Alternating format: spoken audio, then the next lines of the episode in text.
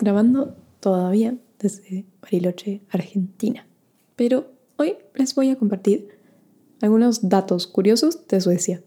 Después de vivir casi tres años en Suecia, claramente noté muchas diferencias con la vida en Argentina, pero hoy decidí hacer una lista de las principales características o cosas que te pueden llamar la atención cuando recién llegas a Suecia.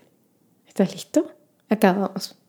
So, after living for almost three years in Sweden, of course, I noticed a lot of differences with life in Argentina, and maybe I even normalized some things, or I just got used to things being that way. But today, I decided to make a list of the main characteristics that I think that can catch your attention when you just arrive to Sweden. So, I hope you like the episode today, and here we go. Existe un lugar especial donde comprar alcohol y se llama Systembolaget. Si tienes ganas de tomar vino o cualquier otro tipo de bebida alcohólica, no lo puedes comprar en el supermercado, como en Argentina. Debes planear con anticipación lo que vas a tomar el fin de semana, porque este local tiene un horario de atención especial y solo puedes entrar si tienes más de 20 años.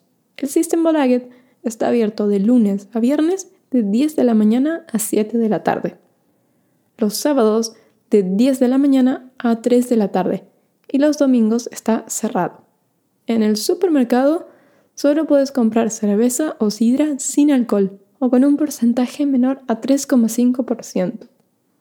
Cuando llegas a Suecia de Argentina, por ejemplo, que es un país con reglas bastante flexibles, encontrarte con esto puede ser un shock parcial, ya que en Argentina compramos lo que queremos tomar generalmente en el supermercado, en horario comercial, o sea, de 8 de la mañana a 10 de la noche, y a las 10 de la noche, cuando los supermercados cierran, siempre hay kioscos en donde puedes conseguir cerveza o vino de menor calidad hasta la 1 de la mañana. ¿Me contás cómo hacen en tu país para comprar alcohol? ¿Es similar a Suecia con más limitaciones o similar a Argentina con mayor flexibilidad? Te pagan por reciclar latas y botellas de plástico. Bueno, en realidad no te pagan por reciclar las latas, ya que cuando compras cervezas, gaseosas o cualquier cosa que viene en lata o en botella de plástico, usualmente pagas una o dos coronas suecas. Pero si luego llevas estos envases al supermercado para reciclar, te devuelven lo que pagaste. Claro, es un poco de trabajo guardar la botella vacía de Coca-Cola que acabas de tomar y llevarla al supermercado a reciclarla la próxima vez que vas, en vez de simplemente tirarla al basurero.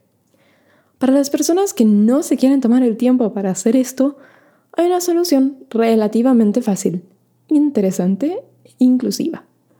Hay personas en Suecia con menos recursos económicos que se dedican a recorrer la ciudad juntando latas y botellas y llevándolas a reciclar al supermercado. No creo que te puedas mantener económicamente de esta manera, ya que considerando que solo tenés o solo te dan una o dos coronas por botella y necesitas al menos entre 8.000 a 10.000 coronas por mes para tener una vida relativamente cómoda, teniendo en cuenta el alquiler, la comida mensual y el transporte público, necesitarías muchas botellas para poder vivir así. Pero me parece una manera muy interesante de motivar a las personas a reciclar y cuidar el medio ambiente.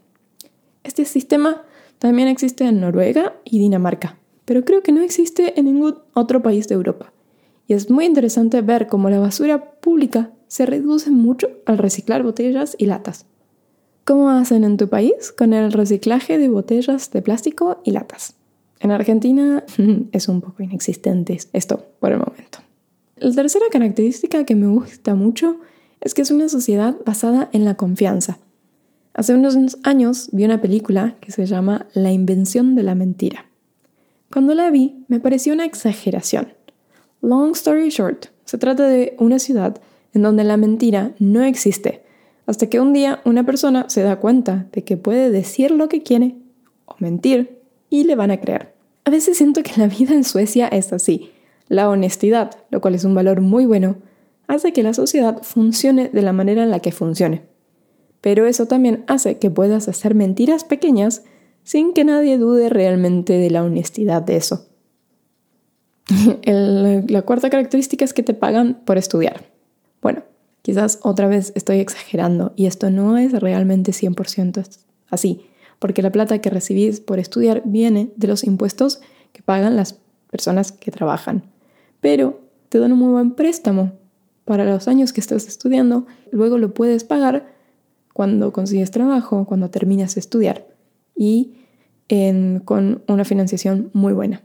Entonces creo que una sociedad que invierte en educación es una sociedad que tiene todas las de ganar. Y creo que el hecho de que puedes recibir ayuda económica para estudiar te motiva a seguir educándote, hasta sentir que estás preparado para introducirte al mundo laboral.